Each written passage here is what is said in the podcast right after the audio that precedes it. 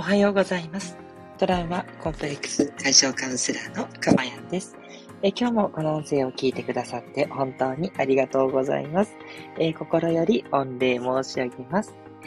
今、この音声を収録している日時は2022年5月27日金曜日の朝6時40分台となっております。はい、えー、ここのところね、えー、東京は天気良かったんですけど、今日はね、朝から雨が降っておりましてね、ちょっとしとしとな、えー、感じのね、えー、金曜日ではありますがね、えーまあ、今日でね、一週間最後の仕事の日という方も多いかと思いますので、えー、ラスト一日なんとか乗り切っていきましょうということでね、えー、また、えー、皆さんに少しでもお役立ちになれるような、そんなお話が届けられたらと思っております。よろしくお願いいたします。はい。あ、ここでまたメッセージいただきました。ありがとうございます。えっ、ー、と、未来さんからです。いつもいつもありがとうございます。あれ、未来さん、アイコン変わりましたかね？なんか可愛いアイコンですね。気分はだんだんいいですね。かわいい。え、おはようございます。ニコニコマークといただきました。いつもありがとうございます。ね、早起きしてね、放送いつも聞いてくださって、本当にありがとうございます。どうぞね、生活のあの習慣の一部としてね、お役立ちいただけたらとても嬉しいです。え、この音声ではですね、えー、今の私の癒しの声を聞いていただく幸せと、え、それから一つテーマに沿ってお話をしてるんですけれども、そのテーマのことをですね、あなたが知って、えそれを普段の生活に活かしていくっていうことでね、えもっと大きな幸せがなんと自然に手に入ってしまうというね、えそんなえー、すり替えプログラムになっております。ちょっとね、怪しげな感じするんですけど、あの、やっぱり何にね、人は触れてるかっていうことで、どんどん意識って変わっていくと思うんですね。なので、あの、私もね、あの、皆さんとこうやってお話ししてるときは、自分の中の一番いい波動が引き出されるので、そのね、波動で皆さんにもお伝えしてるからですね、えー、すごくそれが伝わると思うし、皆さんもね、それによっご自身のいいね、整い方。なんかこう、じんわり温かい、そんなね、えー、波動に行っていただけるんじゃないかなと思うんです。一日ね、過ごしてると、いくらね、あの、いいね、心持ちでいましょう、いい感情でいましょうって言っても、いろんな乱高下があると思うんですよ。嫌なことがあったりね、辛いことがあったりとかってあると思うんですけど、そういうことと、あとこのね、えー、音声を聞いていただく癒しの時間、っていうのを入れることによって、えー、それがまたね、少しずつ緩和されていく、そんなね、感覚が出てくると思いますのでね、よろしかったらぜひ継続して聞いていただいたり、もちろんね、私の放送に限らず、スタンド FM 素敵な放送がすごくたくさんありますので、いろんなね、放送をね、聞く時間を増やしていただくことでね、あなたのメンタルがね、もっともっと整っていくと思いますので、そういった形でね、うまく使ってやっていただけると嬉しいです。あ、未来さん、メッセージさらにありがとうございます。アイコン変えてみました。ニコニコ。やっぱそうですよね。気づきましたよ。気づいてもらえて嬉しいです。言っていただきました。とんでもないです。いやね、いつもね、未来さん送ってくださるからこそ気づけたということなんでね。はい。あの、すごく鈍い私でもね、パッと見た目が違ったんで気づくことができました。よかったです。今後ともどうぞよろしくお願いします。えー、さて、今日のテーマなんですけれども、えー、好きなことをするそれとも貢献するというね、テーマでお話ししていきたいと思います。あの、よくね、あの、自分の好きなことをやりましょうってね、あの、自己啓発とかで言われるじゃないですか。ね、あんまりわかんないっていう方もいると思うんですけど、まあ多いんですよ。ね、好きなことをやりましょう、好きなことをやりましょうって言われるんですけど、じゃあ実際問題好きなことをやって、それで幸せになれるのかっていうところなんですよね。で、私その好きなことの対極にあるのが貢献だと思ってるんです。で、なんでかっていうと、好きなことをするっていうのは自分を大切にして自分のやりたいことをやるっていうことですよね。で、貢献するっていうのは他者を大切にして、つまり家族だったり、周りの友人だったり、仕事の仲間だったり、で、そういう人たちを大切にするからこそ貢献するってことになりますよね。家事をやったり、育児をやったり、え仕事をやったり、はたまた介護をやったり、ボランティアをやったり。で、これは周りの他者を大切にしているっていうことですよね。で、よくよく考えてみると、じゃあこれどっちが大事なのって言ってるような感じになります。はい。ただ、実はこれちょっと正しくなくって、それってやっぱ対立軸で考えちゃってるんですね。自分が大事か他人が大事かっていうのは、どちらかをやっぱ優先するっていうことになっています。なので、これ実は正解がもうあって、どっちも満たすことをするっていうのが正解なんですよ。はい。いや、ここで終わんないですからね。安心してくださいね。ここで終わるんだったらね、放送する意味がないので 当たり前ですね、と。そう。だから、あの、生きがいっていうことを考えたときに、自分が好きなことをします。うん、例えば、そうですね。なんだろう。うん、じゃあ、お花が好きだから、花屋さんをやるとするじゃないですか。で、お花が好きだからもう花屋さんの仕事は全部楽しいですっていう人がいたとして、で、そのお花屋さんで花が好きだから素敵なね、フラワーアレンジメントができる。ってなると、そこにファンがついて、その花屋さんでいつもプレゼントの花を買おうっていうお客さんが増えて、他者貢献にもなるわけですよね。こんな素敵な花束がね、買えるお店なんてほんといいってなって、ね、お客さんもハッピーで、で、自分も花が好きだからハッピーじゃないですか。ね。だから、もう天職は花屋さんだねってことになって、花屋さんをずっとやっていって幸せに過ごしましたとさ、ちゃんちゃんっていう感じですよね。ごめんなさい。花屋さんやってる人は、あの、馬鹿にしてるわけではないんですよ。本当に申し訳ありません。一つの例として使わせていただいただけですので、あの、本当に申し訳ないんですけれども、そういうことですよね。だから、一番理想はそこだと思います。だから、私はもう本当にカウンセラーがそういう感じなので、カウンセラーをやっていきます。で、それによって心が癒されてすごく貢献できます。で、私はもういくらこうやって話しても、話を聞いても全然苦じゃないので、はい。あの、今のね、やってる IT の仕事でもそうなんですけど、あの、話したりとかセッションするのはもう全然苦じゃないので、はい。まあ、疲れはしますけども、でも、でも楽しいですよ。だから、それが一番いいんですね。ちゃんちゃんって感じですよ。ね。はい。で、っていうとこだと思うんですね。うん。いや、それが、できれば苦労しないよって思いませんかっていう話なんです。そう。それがね、できてる人はね、多分ね、あの、いろんな放送聞いたりとかしないと思うんですよ。いや、してくれる人もいるかもしれないですけど、それがね、できたら苦労ないじゃないですか。悩みないじゃないですかっていう話で、そうはなかなかいかないから、やっぱりみんな困るわけですよね。で、私も、まあ、まだ、あの、途中で駆け出しなので、なかなかね、そこだけでご飯が食べられるわけではないので、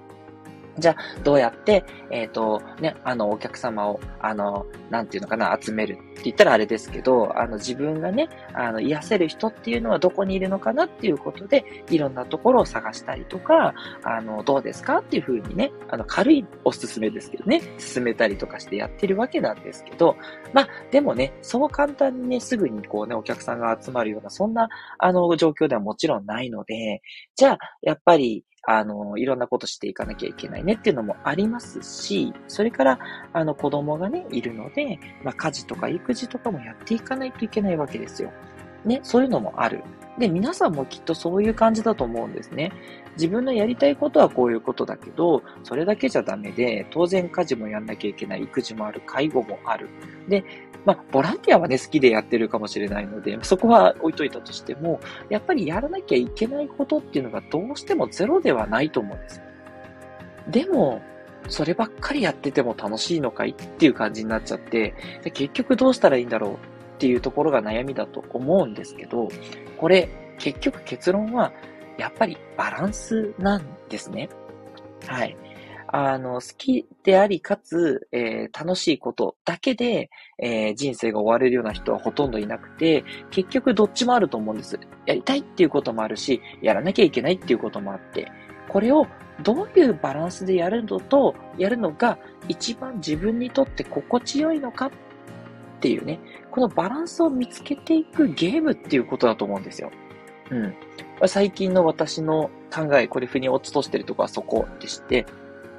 どっちかが多ければいいとかそういう問題ではないと思うんですね。たくさん貢献すればいいかっていうと、まあ、それでね、あの、幸せだっていう場合は、多分ね、好きなことなんですよ。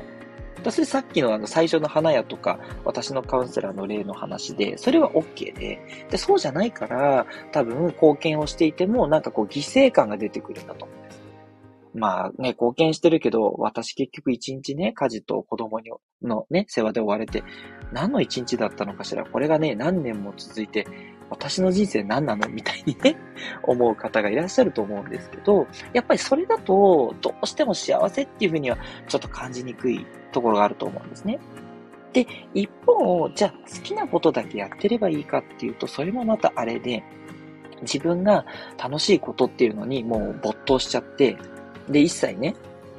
こう家庭を振り向きもしないっていう、そういう感じのね、お父さんとかもやっぱりザラにいると思いますし、まあ私もどちらかっていうと、そっちの部類じゃないかなと思ってちょっと気をつけなきゃと思うんですけど、じゃあそれが果たして本当に幸せかって言ったら、やっぱりね、あの罪悪感を持つ人も多いだろうし、なんだろうな、うん。でもやっぱりね、ちょっとこう義務感で動くの好きじゃないみたいにね、そう、ついつい好きなことをやっちゃって、家事とかはおろそかになっちゃうっていうね、あの、まあ、男性が多いと言ったらちょっとね、語弊がるかもしれないけど、そういう人も多いと思うんですよね。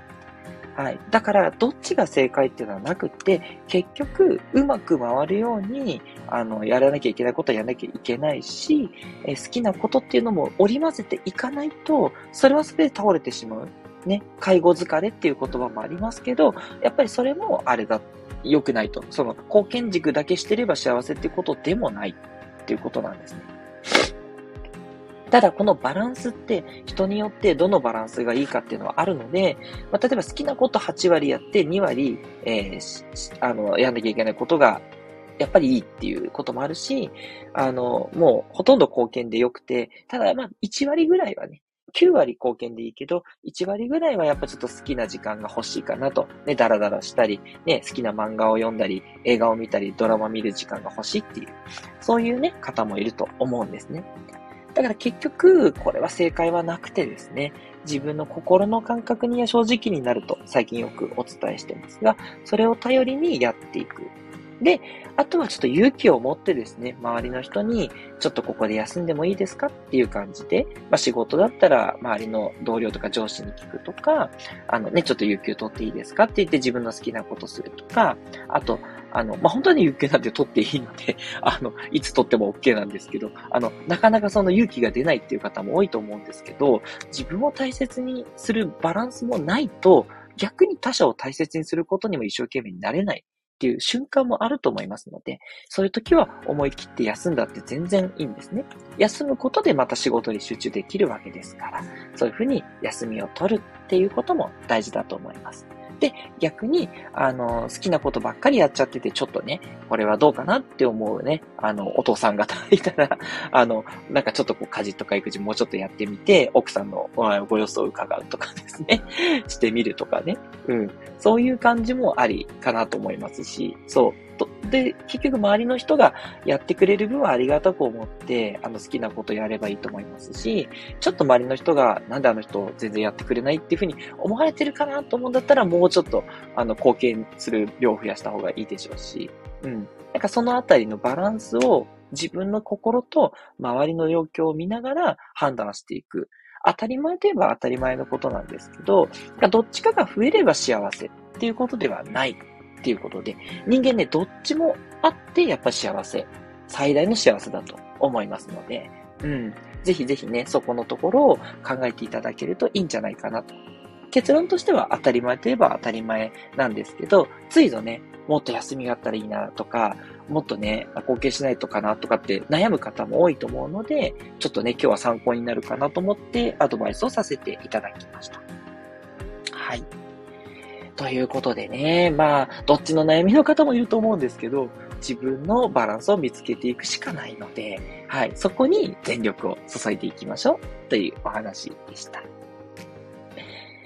はい。ということで、メッセージ皆さんありがとうございます。え未来さんからはありがとうございます。ハート3つニコニコマークをいただきました。いやもうこの絵文字大好きなんですよね。可愛いですし、いいですよね。こちらこそです。いつもありがとうございます。えー、そして、スコアさんです。スコアさんも毎日毎日本当に ありがとうございます。えー、おはようございます。雨降りです。ね、そうですよね。そうそう、朝から久しぶりにしとしとの雨で。ね、ここのこ突然雨っていうのはあったんですけど、ね、ずっと朝から雨っていうのは久しぶりに来ちゃいましたね、っていうところで。休みってなかなか取りにくいですね。分かってはいるんですが、そう、こういう状況なんですよ。あの、すごくよくわかります。そう、あの、周りが忙しくしてると取りにくくって、なかなかね、言いにくいっていうタイミングもあると思うんですけど、ここはね、一回勇気をね、出して、ぜひね、言っていただきたい。もうちょっと、ちょっとこれはね、もう、うん、休んだ方がいいなと。あの、そんなね、あの、切羽詰まってなくても大丈夫です。あの、もし7、8割しんどくなったらもう全然、休みって言っちゃって、よくって。そう。何より大事なのは自分のね、あの、メンタルだったり、フィジカル、あの、あの体のこととかを、あの、大切にするってことが一番ですから、はい。あって分かってはいると思うんです。分かってはいるんですけどってところなんですけど、あのまあ、ちょっと、もしね、ちょっとだけきつい言い方をすると、そのご自身を大切にするっていうことはないがしろになってしまっているから、言いにくいっていうところがあると思う。まあ、優しさでもあるんですけどね、スコアさんのね。優しさもあるんだけども、その優しさをちゃんと自分にも振り向けてますかっていうところがあって、まあ、ね、周りからね、なんか言われたくないっていう、そういう自己防衛ももちろんあると思うんです。いろんなことがあるんだけども、じゃあ自分をそれでないがしろにしてしまって本当にいいのかっ